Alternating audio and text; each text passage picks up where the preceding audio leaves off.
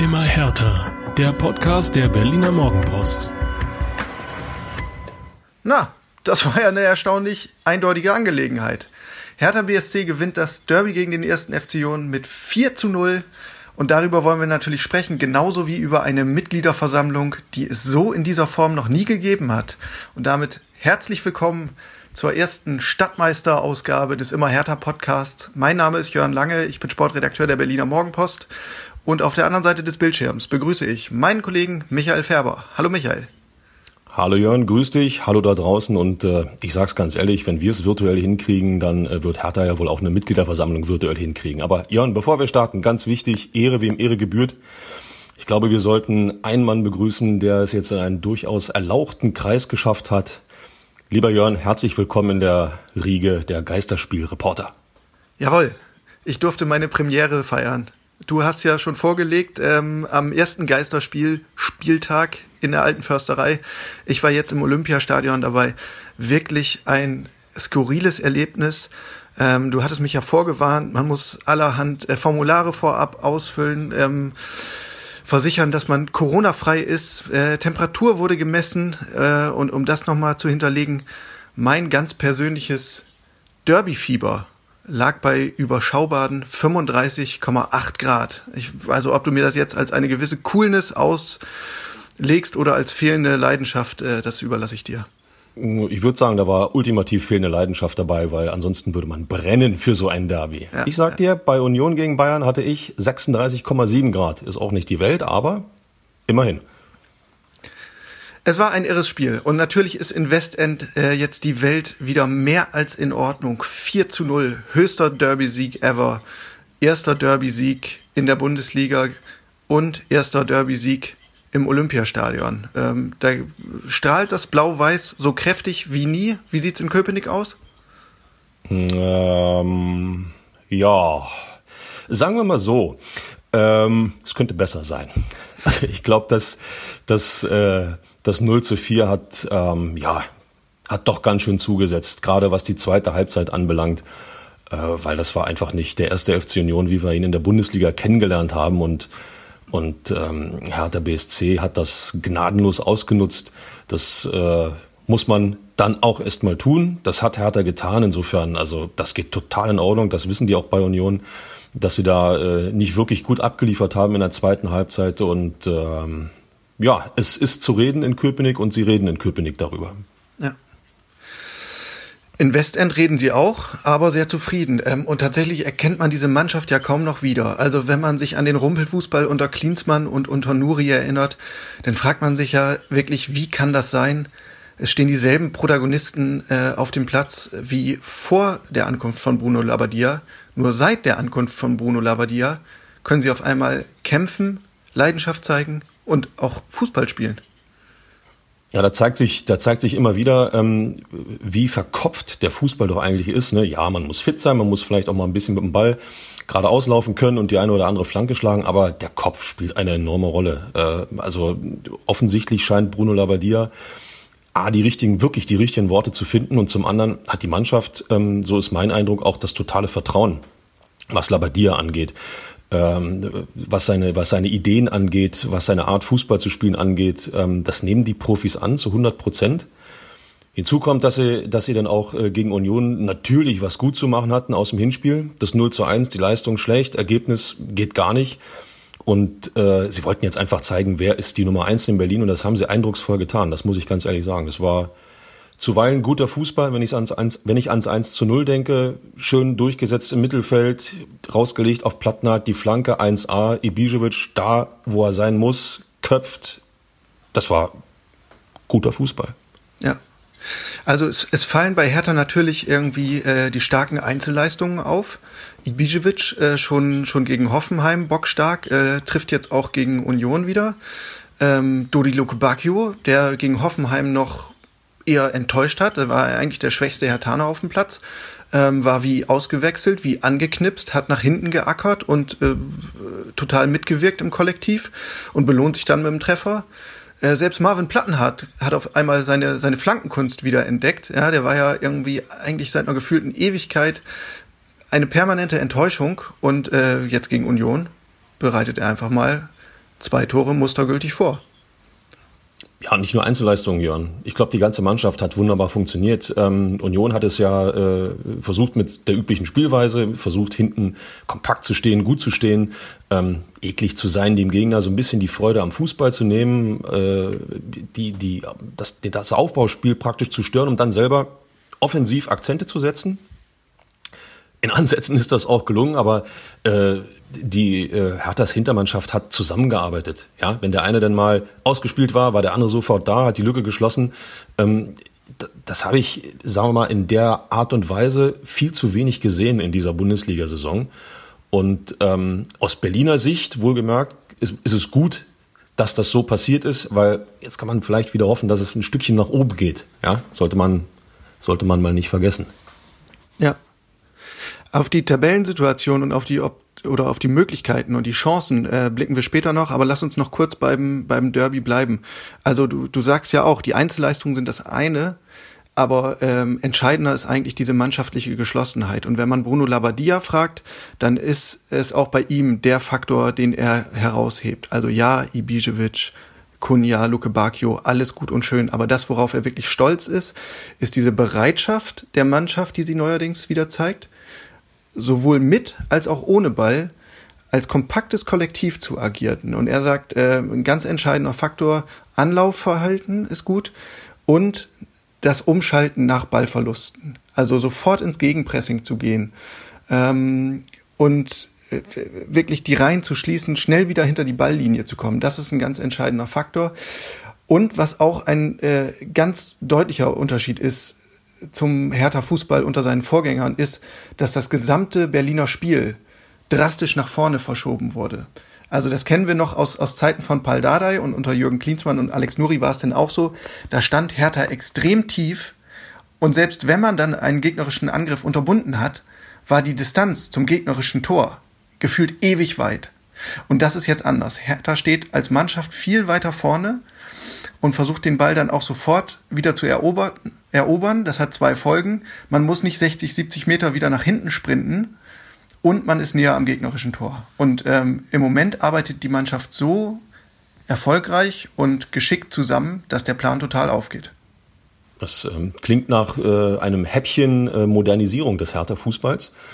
Ähm, man sollte vielleicht eins nicht vergessen, unter Paul Dardai hat das ja aber wunderbar funktioniert, weil da hat ja auch das Kollektiv funktioniert. Selbst wenn man, wenn man äh, relativ tief stand, dem Gegner, das was Union jetzt versucht hat, das war ja Paul Dardais äh, Spielweise mit Hertha, dem Gegner den, den Spaß ultimativ am Fußball zu nehmen, um dann selbst Akzente zu setzen und vorne einmal zuzubeißen.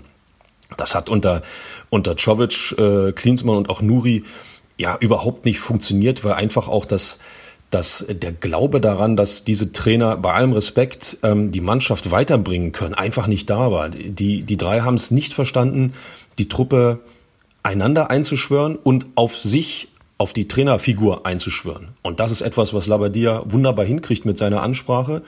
Und er sagt ihnen auch gleich noch, Leute, versucht's mal 30, 40 Meter weiter weg vom Strafraum.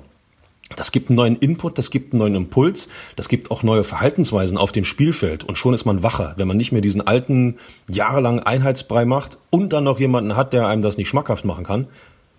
Bei Labadia sind das genau diese, oder unter Labadia äh, sind das genau diese beiden Veränderungen, der Glaube, dass der Trainer recht haben könnte und die etwas neue Spielweise, die den Kopf wieder etwas freier macht. Und das hat man jetzt in zwei Spielen gesehen, es funktioniert. Genau. Und es funktioniert eben auch deshalb, weil äh, Labadia seiner Mannschaft ganz klar, klare Handlungsanweisungen oder Handlungsempfehlungen an die Hand gibt, ähm, was das Spiel nach vorne betrifft. Also ich werde nie vergessen, wie wir ähm, in der Klinsmann-Ära im Trainingslager in Florida am Platz standen und Klinsmann halt erklärt hat, ja, ja, improvisiert einfach. Hört auf euer Gefühl, so nach dem Motto. Äh, das müsst ihr halt aus der Lameng machen. Bei Labadia ist das ganz anders. Der hat einen konkreten Plan. Er hat äh, dafür gesorgt, dass man den Gegner auseinanderzieht, dann äh, mit, mit steilen oder präzisen Flachpässen in die Tiefe ähm, vier bis fünf Gegner überspielt. Das hat zum Beispiel vor dem 1 zu 0 gegen Union ganz hervorragend geklappt. Da war das der, der entscheidende Pass von Jordan Torunariga, der das Ganze initiiert hat. Ähm, das ist ein Punkt. Äh, ein anderer Punkt ist, dass sich jetzt ähm, im Spiel gegen Union Wladimir Darida als Spielmacher immer wieder aus dem Zentrum an die Außenbahn begeben hat und von da aus quasi äh, die Impulse gesetzt hat. Auch das sind halt kleine äh, Mechanismen, die einfach greifen. Es ist eine Idee zu erkennen. Das ist der große Unterschied. Und das macht dann wieder auch Spaß zuzuschauen. Ähm, auch wenn es unter, unter dem Dardai-Fußball, ich will jetzt nicht zu oft zu weit nach hinten schauen, aber auch wenn der Dardai-Fußball teilweise nicht anzuschauen war, so hat er doch wenigstens, ja, äh, den Erfolg gebracht, um Stabilität zu erzeugen.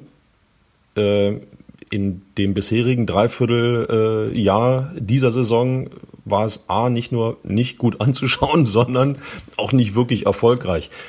Und das ist jetzt zweimal um 180 Grad gedreht. Also ich muss ganz ehrlich sagen, ich glaube, wenn die Jungs so weitermachen, dann sind sie auf einem guten Weg. Trotzdem, Michael, du als erfahrener Haudegen der Sportreporter-Gilde. Hallo. ähm, besteht jetzt die Gefahr, dass, dass äh, man im Hertha-Kosmos jetzt so ein bisschen dem Labadia-Hype erliegt. Ich meine, die Bilanz liest sich absolut makellos. Zwei Spiele, zwei Siege, sechs Punkte, sieben zu null Tore. Äh, was soll da noch schiefgehen? Ich sag ganz ehrlich, genießen. Hallo Blau-Weißes Berlin, hallo Westend, hallo Hertha-Fans. Genießen, mitnehmen, wohlfühlen. Nicht zu lange, aber mitnehmen. Ähm, ob man dem, dem Hype erliegt, ähm, ich sag's mal so. Nichts macht den Rücken gerader oder macht die Brust stärker als Erfolg. Das ist jetzt zweimal gelungen. Wenn man Selbstvertrauen allerdings überdreht und in Selbstüberschätzung äh, äh, umschlagen lässt, dann gibt es ein Problem. Ich glaube, dass Bruno Labbadia durchaus in der Lage ist, den Jungs das, diese Flausen auszutreiben. Weil die Lage, ich sag mal insgesamt, die, die Lage in diesen Corona-Spieltagen viel zu ernst ist, als dass man irgendwo befreit und frei in irgendeine Richtung gucken kann. Wir sind immer noch in diesen Corona-Beschränkungen. Ja, da ist es immer noch auch aufmerksam sein. Der Jubel von Ibisevic, ne, alle wollten ihn bestürmen nach dem 1 zu 0 und er steht an der Seitenlinie und sagt erstmal, Jungs, bleibt mal weg. Ja, nicht hier, kommt schön den Jubel, den wir machen dürfen. Also, ich weiß nicht, ob da, ob da ein Hype da ist. Im Umfeld ja. Warum auch nicht? Mein Gott, sind wir doch mal ehrlich, das letzte Dreivierteljahr, Jörn, du hast es selber erlebt. Also, so viel Spaß hattest du da nicht? das ist voll wahr. Ja. Also das einfach mitnehmen und, und als äh, nutzen, um positiv nach vorn zu schauen. Ich finde, die, die Möglichkeit, das zu tun, gab's in, die gab es in dieser Saison noch nicht. Es sieht ja tatsächlich jetzt aktuell so aus, als könnte diese, diese total verkorkste äh, Pleiten, Pech und Pannensaison äh, noch ein Happy End bekommen. Also wenn ich auf die Tabelle schaue, dann sehe ich, äh, der Abstand auf den Relegationsplatz, der beträgt satte zehn Punkte. Ich glaube, das Thema Klassenerhalt, da kann man eigentlich schon mal so einen kleinen Haken dran machen, zumindest mit Bleistift. Und wenn ich dann nach oben schaue, dann sind es bis auf Platz 7, der ja unter Umständen zur Europa League-Qualifikation berechtigt, ähm, nur noch drei Zähler. Äh, soll ich jetzt schon Europapokal, Europapokal an, anstimmen? So, und äh, dadurch, dass wir jetzt nur virtuell miteinander verbunden sind, kann ich dich leider nicht einfangen. Äh, und genau das ist das, genau das ist das Problem. Zehn Punkte nach unten sieht sehr, sehr gut aus, ist noch lange nicht sicher. Drei Punkte nach oben sieht noch besser aus, aber jetzt nur nach oben zu schauen, ist in meinen Augen auch der falsche Weg. Ähm, der Versuch, der Versuch, die, den Corona-Neustart als neue Saison zu betrachten, vielleicht hilft der. Ja, äh, einfach zu sagen, äh, wir haben jetzt zwei Spiele absolviert mit neuem Trainer in einer, in Anführungszeichen, neuen Saison. Wir haben noch kein Gegentor, wir haben zwei Siege. Lasst uns darauf einfach aufbauen und unterm Strich dann schauen, wohin die Reise geht. Dass Hertha nach Europa will, Big City Club hatten wir lange nicht hier, deswegen musste ich es nochmal sagen. Ähm, Big City Club, Hertha will nach Europa, insofern, ähm, ja, schielen vielleicht, aber jetzt massiv darauf hinarbeiten, nein, bei sich bleiben, diese Corona-Saison sozusagen annehmen und einfach da weitermachen, wo man aufgehört hat. Und unterm Strich kommt dann genau der Platz raus, wo man hingehört. Und vielleicht reicht's ja. Wer weiß es. Ich will nur einmal hinterlegen fürs Protokoll, alle sechs Mannschaften oder die sechs Mannschaften, die unmittelbar vor Hertha liegen, die haben alle verloren am vergangenen Spieltag. Europapokal, Europapokal. Aber genauso, genauso sei für das Protokoll nochmal äh, hinterlegt, dass es ähm, das restliche Programm von Hertha natürlich auch in sich hat. Ne? Also es geht jetzt am Mittwoch los in Leipzig, ähm, man spielt noch in Dortmund, äh, man spielt noch gegen Leverkusen und in Gladbach, dazu Frankfurt, Freiburg ist auch keine Laufkundschaft, selbst Augsburg hat gerade gewonnen. Also ähm, da kommen noch einige Herausforderungen auf das Team zu. Trotzdem, ähm, bei der Mitgliederversammlung jetzt am Sonntag war die Stimmung natürlich ähm, erstmal gut. Das liegt an, an dem zwischenzeitlichen oder an dem aktuellen Hoch, keine Frage. Äh, und nicht zuletzt daran, dass eben anders als sonst nicht 1700 oder 1500 Fans vor den Verantwortlichen saßen oder standen und ihrem Unmut Luft machen konnten, denn es war die erste komplett digitale Mitgliederversammlung eines deutschen Großvereins. Das hat er da nochmal ähm, ganz stolz verlauten lassen. Gab es vorher noch nicht, da sind sie jetzt Vorreiter. Und man muss sagen, technisch funktional lief das alles einwandfrei. Äh, die Mitglieder waren per Livestream zugeschaltet oder konnten sich per Livestream zuschalten. Ich glaube, im, insgesamt waren es tatsächlich über 1700, die dieses Event verfolgt haben. Naja, und da saßen dann ähm, die Entscheider von Hertha, also von Präsident Werner Gegenbauer über Manager Michael Preetz bis zu Finanzboss Ingo Schiller alle äh, räumlich in der gewünschten Distanz, ähm, teilweise auch dann mit Mundschutz bekleidet und ja, sprachen via Kamera zu den Mitgliedern. Wohlfühloase, ähm, Wohlfühloase für die Clubverantwortlichen, oder? Ja, also ich glaube, zumindest Michael Preetz ähm, wird nicht undankbar gewesen sein darüber, äh, dass er nicht direkt mit, mit der Kritik der Mitglieder konfrontiert war. Ähm, aber die Mitglieder konnten vorab Fragen einreichen und ein Gros der Fragen beschäftigte sich wirklich mit Michael Preetz und seinen Entscheidungen, sprich den Trainerentscheidungen. Also, äh, da, das, das will man dem Manager trotz des guten Griffs mit Bruno Labbadia jetzt ähm, nicht, nicht äh, einfach so durchgehen lassen. Zu Recht, War, völlig zu Recht. Warum hat er auf den völlig unerfahrenen Ante Czovic gesetzt? Ähm, warum hat er Jürgen Klinsmann installiert, dessen Eignung als Trainer ja auch seit vielen Jahren äh, in Zweifel gezogen wird? Warum hat er auf den intern verbrannten Interimscoach Alexander Nuri gesetzt? Das alles wollten die Mitglieder wissen und Michael Preetz hat das jeweils begründet. Und natürlich ähm, gibt es auch Argumente für diese Entscheidung. Aber die waren im Grunde altbekannt.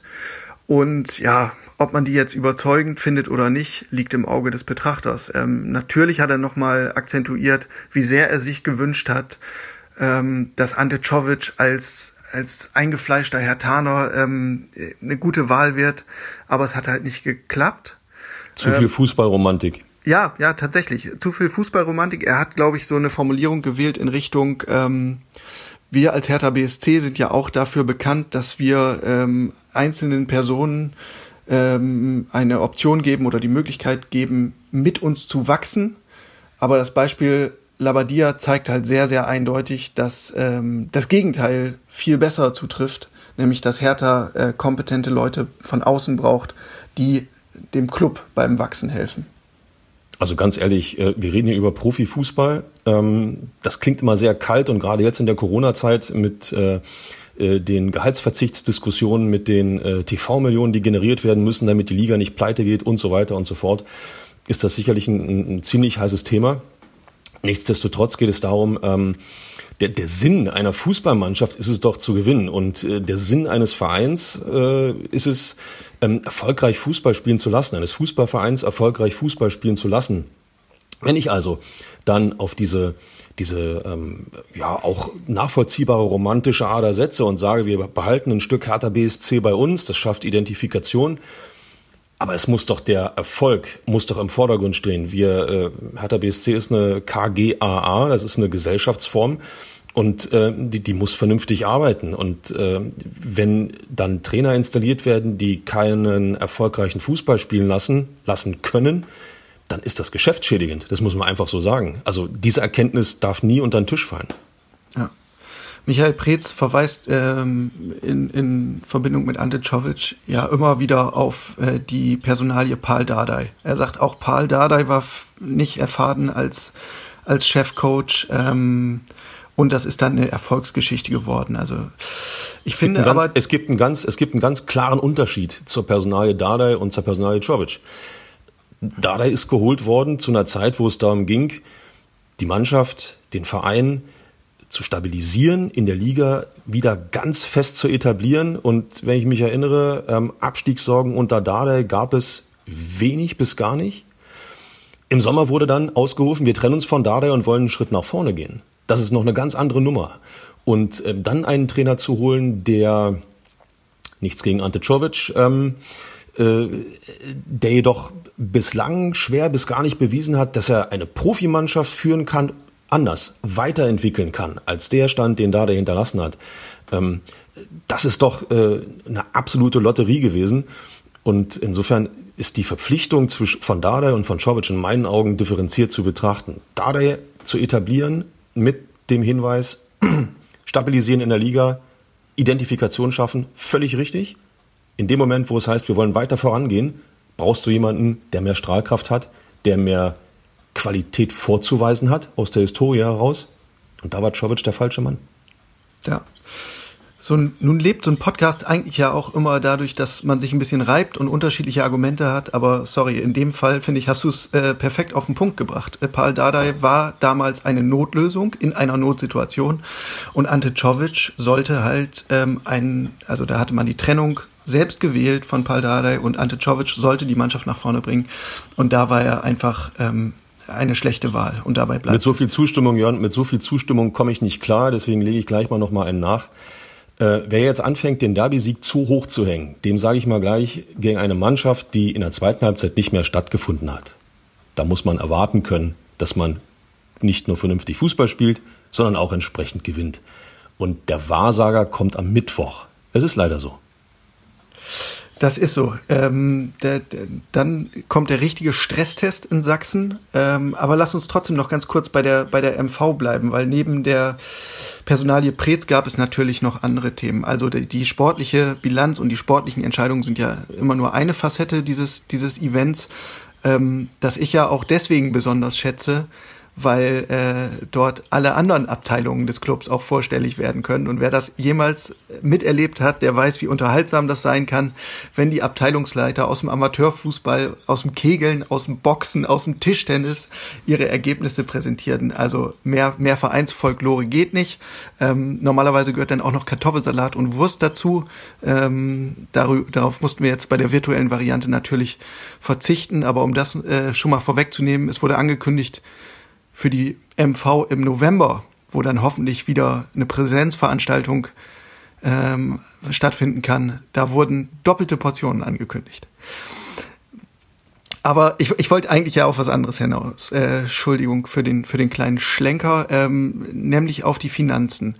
Da hatte Ingo Schiller, der Finanzgeschäftsführer, uns am Freitag schon ähm, ein Vorabgespräch gegeben, uns heißt uns Medienvertretern, und ähm, hatte ein bisschen die Zahlen vorgestellt, beziehungsweise in diesem Fall eben keine konkreten Zahlen vorgestellt. Also, dieser Vorausblick, die Planung für die kommende Saison, die es normalerweise immer im Mai gibt, die ist aktuell aufgrund der vielen Ungewissheiten durch die Corona-Pandemie eben nicht ähm, seriös möglich. Und deswegen hat Schiller lediglich Tendenzen ähm, präsentiert. Das heißt unter anderem, ähm, dass bei den Spieltagseinnahmen natürlich mit äh, deutlich weniger Geld gerechnet wird, weil Geisterspiele, keine Zuschauer im, im Stadion. Ähm, auch bei den Werbeerlösen, bei den TV-Erlösen sind Rückgänge zu erwarten. Dazu kommen Transfererlöse, die ausbleiben werden. Also Schiller hat gesagt, in diesem Sommer rechnet man nicht damit, äh, dass man auch nur einen Spieler verkauft. Ähm, und das, das ist natürlich dann schon ein Loch. Also ich erinnere nur an die, vergangene Saison, da hat man Valentino Lazaro verkauft an Inter Mailand und allein damit über 20 Millionen Euro generiert. So, die werden jetzt ausbleiben. Aber trotzdem, und das ist eigentlich der viel wichtigere Punkt, ähm, gab sich Ingo Schiller extrem optimistisch und zuversichtlich. Und das liegt natürlich an der Partnerschaft äh, mit Lars Windhorst, mit dem Investor. Ihr wisst das alles. Der hat ähm, insgesamt 224 Millionen Euro investiert bei Hertha. und sich so 49,9 Prozent der Hertha GmbH und Co. KG AA gesichert. Ähm, und durch dieses Investment, durch diese Eigenkapitalerhöhung hat sich die finanzielle Situation von Hertha drastisch verbessert. Ähm, Ingo Schiller hat gesagt, wir haben jetzt sozusagen äh, als, als Spielgeld in Anführungszeichen, also als, als Cash, mit dem man agieren kann, zum Stichtag 31.12.2019 fast 110 Millionen Euro gehabt. So, und er hat das nochmal ins Verhältnis gesetzt und gesagt, das ist eine Stabilität, eine wirtschaftliche Stabilität, die es so in der Liga sonst fast nicht gibt. Und zu welchem Preis ist diese Stabilität erfolgt? Naja, da, da kommt natürlich das interessante Spannungsfeld ähm, ins Spiel, dass der Investor natürlich auch mitgestalten und mitbestimmen will. Und auch das wurde auf der MV nochmal ähm, relativ deutlich, auch wenn Lars Windhorst da gar nicht zugegen war. Aber wenn man den Ausführungen von Ingo Schiller und von Werner Gegenbauer genau zugehört hat, hat man ähm, ein gewisses Konfliktpotenzial rausgehört.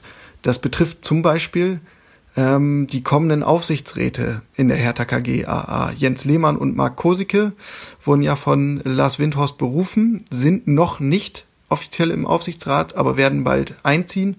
Und da stellt sich natürlich nach wie vor die Frage, was für eine Funktion werden die beiden übernehmen? Und ich glaube, äh, du hast auch mitbekommen, neulich im, im Interview bei der äh, Süddeutschen Zeitung, wie Lars Windhorst sich das vorstellt. Ja, dass ähm, Lehmann und äh, auch äh, Mark Kosicke, äh, sagen wir mal, anderthalb bis zwei Augen auf die Entscheider auch werfen. Sprich, wie handelt Manager Michael Preetz? Welche Entscheidungen trifft er? Wie handelt Bruno Labbadia? Wie stellt er die Mannschaft auf? Ähm, ich meine, herausgehört zu haben, dass man sich unter Umständen auch in sportliche Entscheidungen ähm, einmischen könnte.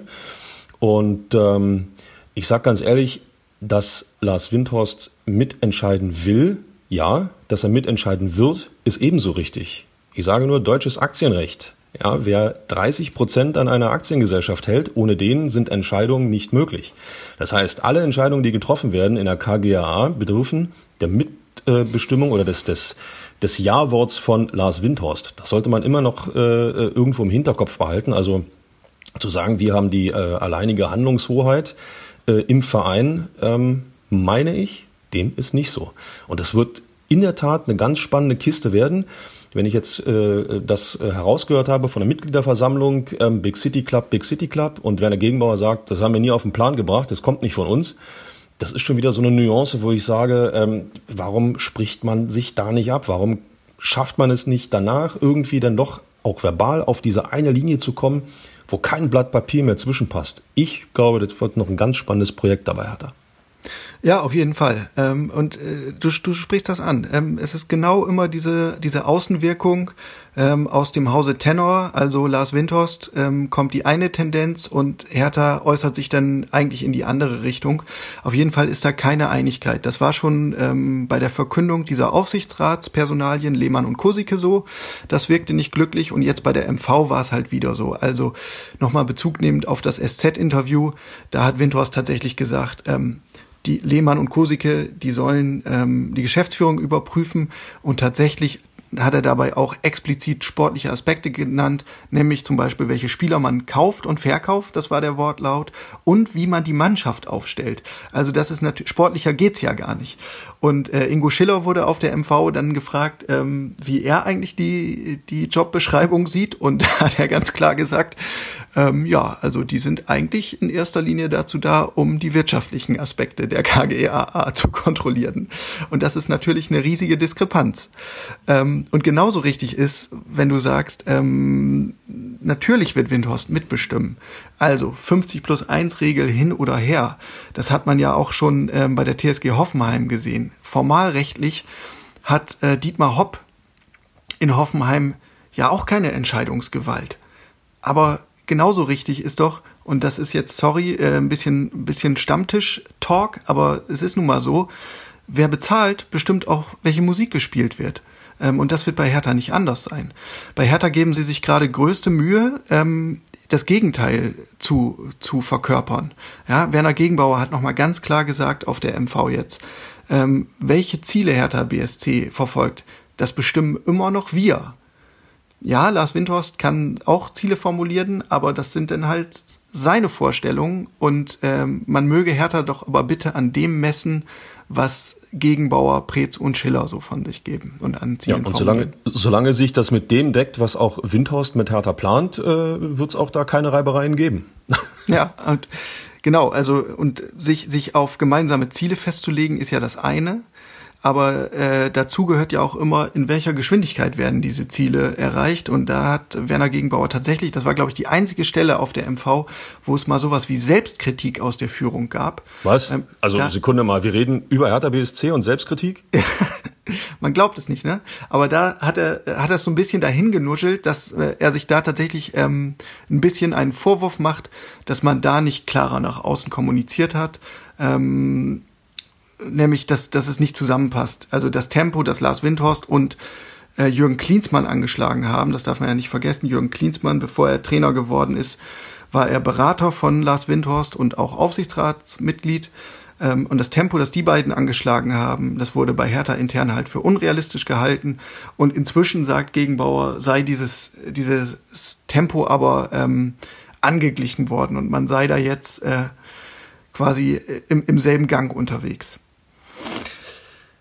Ich bin gespannt, ob das, äh, ob sich das tatsächlich bewahrheitet, denn äh, dieses Signal mit Lehmann und Kosike, äh, das weist natürlich genau in die gegenteilige Richtung. Ähm, das war aus meiner Sicht ein klares Signal, dass äh, Windhorst natürlich den Druck aufrecht erhält und äh, möchte selbstverständlich, wenn er 224 Millionen in den Club pumpt, dass sich da was tut und natürlich äh, lieber schneller als, als später. Genauso ist es, genauso ist es. Ähm, was macht ein Investor? Er investiert Geld. Warum tut er das? Um noch mehr Geld zu generieren. Das ist einfach so. Und äh, ja, äh, Lars Windhorst hat äh, ähm, kundgetan, dass sein Engagement äh, bei Hertha durchaus auch auf Jahre ausgelegt ist, ähm, auf, durchaus auch auf ein Jahrzehnt. Das heißt aber nicht, dass man unbedingt so lange warten muss. Ja, also je früher man Geld dort rauszieht, man kann ja auch ein Engagement anlegen und sagen, das Tempo bleibt trotzdem hoch, damit wir in der Zeit so viel wie möglich rausziehen können. Diese Gefahr besteht, ist ultimativ da. Und ähm, ich kann mir nicht vorstellen, dass ähm, von der Investorenseite das Tempo ähm, so verlangsamt wird, dass Hertha BSC sich äh, äh, sagen wir mal, in dem gemächlichen Tempo weiterentwickeln kann, wie es in den vergangenen Jahren gewesen ist. Also es gibt, glaube ich, bloß äh, zwei Möglichkeiten. Entweder ähm, es geht jetzt im zweiten oder dritten Gang nach vorne, dann müssen alle mitziehen, ohne Wenn und Aber. Oder aber man muss zusehen, dass man den Investor wieder los wird. Das heißt, man geht wieder zurück in den ersten Gang, bedeutet aber auch, dass das finanziell durchaus ein Problem werden könnte. Wie gesagt, bleibt spannend, Investment. Ja, spannend bleibt auch die Stadionfrage. Michael, glaubst du noch daran, dass Hertha in absehbarer Zukunft in einer eigenen reinen Fußballarena aufläuft? Ich habe da so einen Katalog hier als PDF, den könnte ich mal zuschicken. Ja, es ist so ein nettes Stadion, das kann man sich auch selber im, im, äh, im heimischen Garten hinstellen lassen. Gut, die Größe wird nicht ganz hinhauen, aber das ist relativ fix gemacht. Sind das diese Lego-Varianten oder? Unter anderem, unter anderem. Also äh, Lego beziehungsweise im, im Fertigbauverfahren so ein paar Aluwände hingestellt. Also das funktioniert ganz flott. Nein, Spaß beiseite.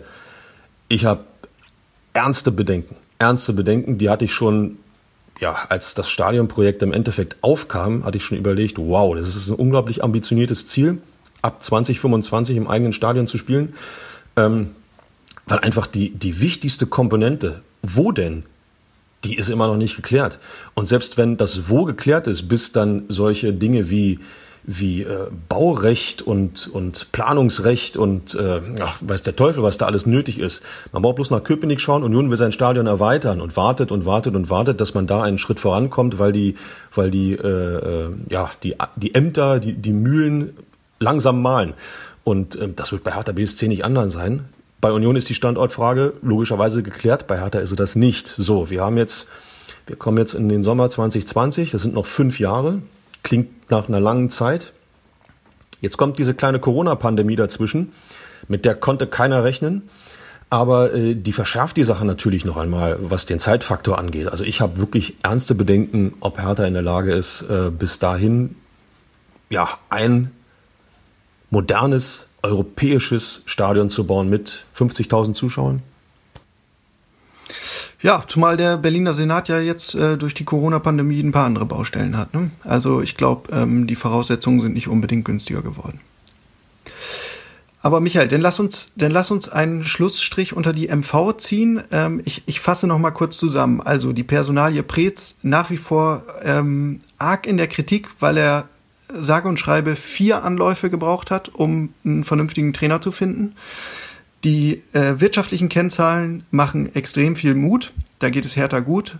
Ähm, tatsächlich geht das aber einher mit eben dem Druck, den Investor Lars Windhorst ähm, auf, den, auf den Club und auf die handelnden Personen ausübt. Stadionfrage, hochgradig ähm, fraglich. Äh, Ingo Schiller sagte, na ja, der Eröffnungstermin, den wir uns überlegt haben für 2025, der ist nicht unbedingt wahrscheinlicher geworden.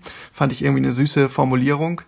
Ähm, man darf sich jetzt bloß hinter die, man darf sich jetzt bloß nicht hinter der Corona-Pandemie verstecken. Also äh, die Wahrscheinlichkeit war vorher schon nicht, äh, sagen wir mal 100 Prozent. Ja, da gab es vorher schon arge Zweifel. Und ähm, Corona hat das Ganze verstärkt. Ja? Also Corona ist jetzt nicht der Hauptgrund, um zu sagen, uh, jetzt schaffen wir es aber doch nicht. Naja, ist richtig. Ähm, dann gibt's ja noch eine andere Dauerbaustelle, Stichwort Härterdampfer. Du liebe ähm, Zeit. Das kam ganz zum Ende der MV auch noch zur Sprache, fand ich sehr schön, darf natürlich nicht fehlen. Ähm, da hat sich äh, Präsidiumsmitglied Ingmar Pering, der das ganze Projekt ja verantwortet oder mitverantwortet, gemeldet und hat gesagt, ja, ist alles im Fluss und ich sehe tolle Fortschritte und äh, naja, ob das äh, Schiff jetzt irgendwie im Herbst schon in See sticht, hm, muss man mal sehen. Spielt ja auch jetzt Corona eine Rolle, äh, aber es werden, es werden ganz tolle Fortschritte erwartet in diesem Jahr. Also, härter Dampfer, härter Dampfer, alles ist im Fluss. ja. ja. Ja, die Einzahlung in die schlechte Witzekasse hast du dir verdient. Ja. Ich muss immer nur an die, an die Zeile ähm, des, des früheren Kollegen Uwe Bremer denken. Kein Schiff wird kommen. So, damit ist eigentlich alles gesagt. Ja. Nein, und noch eine Schlussbemerkung. Also, ähm, was, was vielleicht ein bisschen gefehlt hat auf der MV, ähm, ist tatsächlich eine, eine fehlende Selbstkritik. Ähm, bei Michael Preetz, der hat seine Entscheidungen eigentlich nur verteidigt. Ich finde, ähm, man kann, könnte ruhig mal einen menschlichen Zug ein, einweben und auch sagen, ja, hatte ich vielleicht nicht das glücklichste Händchen.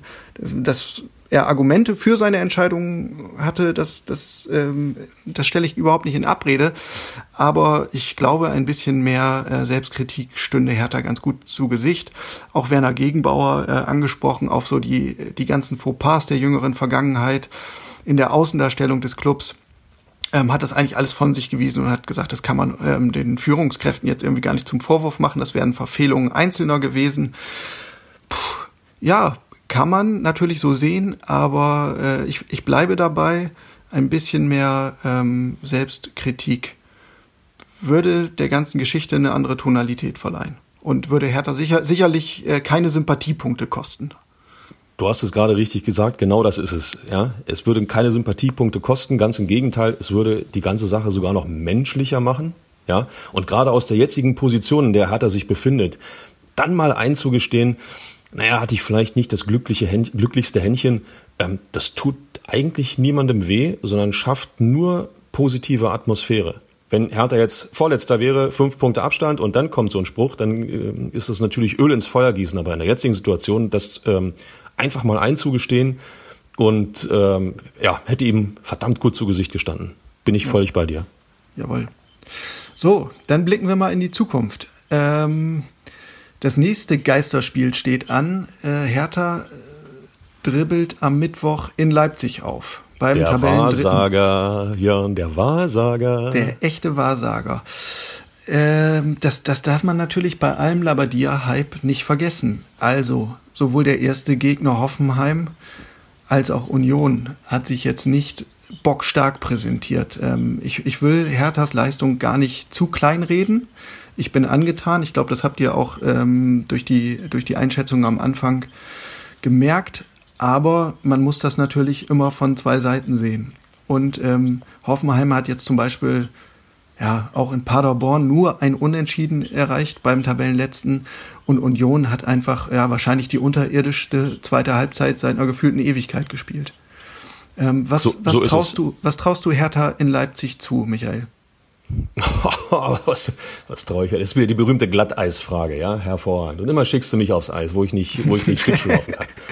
Was traue ich Hertha zu? Ich traue Hertha eine durchaus selbstbewusste Leistung zu.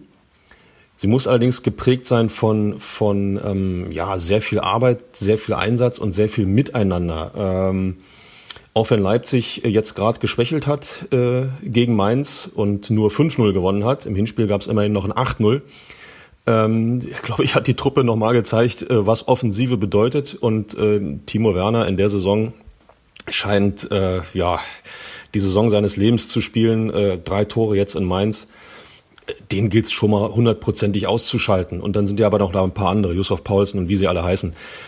Es wird ein verdammt heißer Tanz, es wird eine echte Nagelprobe. Ich glaube, wenn die Mannschaft als Mannschaft so auftritt wie in den ersten beiden Spielen, dann kann eine Überraschung möglich sein. Es muss viel zusammenpassen, aber ähm, ausgeschlossen ist es nicht. Ich glaube, an der Motivation wird es bei den Leipzigern auf jeden Fall nicht mangeln. Also das Meisterrennen, ähm, da haben sie sich, glaube ich, verabschiedet. Äh, aber es sitzen ja noch ein paar ähm, Teams im Nacken, wenn es um die Qualifikation für die Champions League geht. Ähm, Leverkusen hat nur einen Punkt weniger, Gladbach zwei Punkte weniger. Also Leipzig darf sich da keine Schwäche erlauben, wenn man ähm, das Ziel Königsklasse nicht gefährden will. Ähm, Hertha auf der anderen Seite hat das Momentum, auch dafür muss man ja eigentlich stammtischmäßig schon wieder einzahlen. Aber hat das Momentum auf seiner Seite, hat gerade richtig Lust auf Fußball. Ähm, und ich glaube auch, wenn einige Faktoren zusammenpassen, dann ist durchaus was möglich. Äh, ich habe jetzt noch mal in die Statistik geschaut, Michael. Es ist ja bemerkenswert. Genau. Wir haben zwei Spieltage ohne Publikum absolviert und unterm Strich stehen jetzt aus 18 Partien nur drei Heimsiege zu Buche. Ist das Zufall oder ist das tatsächlich diesem Faktor Publikum, dem fehlenden Faktor Publikum geschuldet? Ich glaube, das wird immer noch massiv unterschätzt, wie viel wie viel ähm, Wirkung ein volles Stadion haben kann, sei es jetzt äh, positiv durch Unterstützung oder ähm, in Anführungszeichen negativ, weil man, weil man ausgebuht wird oder ausgepfiffen wird oder jeder Pass niedergemacht wird. Ähm, ich glaube, ich hatte es letzte Woche schon erwähnt oder vor zwei Wochen. Der FC Bayern ist eine Mannschaft, die ähm, aus, aus so einer Atmosphäre der Negativität unglaublich viel Kraft zieht und Qualität zieht. Ähm, Gleiches äh, bei den Heimmannschaften. Man geht den einen Schritt mehr, man macht den einen Zweikampf mehr, man, man glaubt äh, in der entscheidenden Situation noch einen Tick mehr, dass der Ball reingehen kann. Und wenn diese Unterstützung fehlt, bricht sich das Ganze auf, ja, auf, auf die Einfachheit des Fußballs runter. Soll heißen, jetzt in diesen Geisterspieltagen zeigt sich in jeder Partie, welche Mannschaft spielt den besseren Fußball, welche Mannschaft ist die bessere. Es sind keine weichen Faktoren, die das beeinflussen, sondern es geht ausschließlich um die Qualität der Mannschaft. Übrigens vor dem Hintergrund äh, sehe ich schwarz für Hertha am Mittwoch, aber das nur am Rande. Wir werden das alles aufmerksam verfolgen. Ähm, auch der andere Berliner Bundesligist ist ja im Einsatz. Äh, gib mir noch mal ein kleines Update. Die Köpenicker spielen? Spielen zu Hause gegen Mainz. Mainz mit Konkurrent im Abstiegskampf und äh, ja, ich will keinen Druck aufbauen, aber so ein Sieg wäre schon mal alternativlos. Ja, ist einfach so. Äh, zwei Niederlagen, kein Tor geschossen. Ähm, Augsburg ist vorbeigezogen. Düsseldorf hat den Abstand zum Relegationsplatz auf sechs Punkte verringert. Jetzt kommt mit Mainz ein direkter Konkurrent, den sollte man tunlichst hinter sich lassen, damit es dann in den letzten Spieltagen nicht doch noch eng wird. Ähm, ich bin optimistisch, dass die Jungs den Schalter da umlegen. Bei Hertha, oder vielmehr Hertha hat es ja auch geschafft und äh, den Schalter umzulegen. Und äh, warum soll Union das nicht auch wieder schaffen? Mach mir auf jeden Fall keinen Ärger, Michael. Äh, nicht, dass wir unser, unser Bundesliga-Derby verlieren. Nee, daran werde ich alles setzen, ähm, weil auch wenn jetzt keine Zuschauer im Stadion waren, äh, ich habe es am Fernsehen gesehen und äh, es hat trotzdem gekribbelt, Jörn. Zwei Berliner Mannschaften in der Fußball-Bundesliga spielen gegeneinander. Als, als Fußballfan aus Berlin, ganz ehrlich, da geht mir das Herz auf. Wie soll es auch anders sein? Das wollen wir gerne behalten. Gut, damit haben wir eine ganze Halbzeit wieder voll gemacht. Vielen Dank, lieber Michael. Vielen Dank euch da draußen fürs Zuhören. Ähm, nach wie vor, ich sage das Woche für Woche gebetsmühlenartig. Ähm, bleibt wachsam, bleibt achtsam, haltet Abstand und haltet vor allen Dingen die Hygieneregeln ein. Wir versuchen uns am kommenden Montag wieder zu melden mit einer neuen Folge. Kommt gut in die Woche. Das letzte Wort, Michael, gebührt dir in der Nachspielzeit. Die Nachspielzeit beträgt Eine Minute. Ehrenspielführer, Weltmeister von 1990 und Rekordnationalspieler. Einem Mann mit diesen Meriten widerspricht man einfach nicht. Und wenn Lothar Matthäus sagt, Mario Götze sei einer für Hertha, dann ist das Gesetz. Naja, unser Lothar hat es sich aber auch einfach gemacht. Schließlich hat Hertha ja schon immer ein glückliches Händchen mit großen Namen gehabt. Was für ein Glanz in der Hütte, als Anfang 1983 mit Rainer Bonhoff ein 74er Weltmeister in Berlin aufspielte. Ganze fünfmal. Dann war im blau-weißen Abstiegskampf für den vermeintlichen Retter mit dem Freistoßhammer Feierabend. Muskelabriss, nichts war es mit dem Klassenerhalt. Na gut, dann Otto Rehagel, Griechenlands Europameistertrainer, brachte 2012 endlich wieder Europacup-Feeling in die Hauptstadt. Mit seinem Attack, Attack, Go führte er Hertha erstmals in die Relegation. Welcher andere Trainer kann das schon von sich behaupten? Und kommt mir jetzt bloß nicht mit Skandalspiel und Abstieg.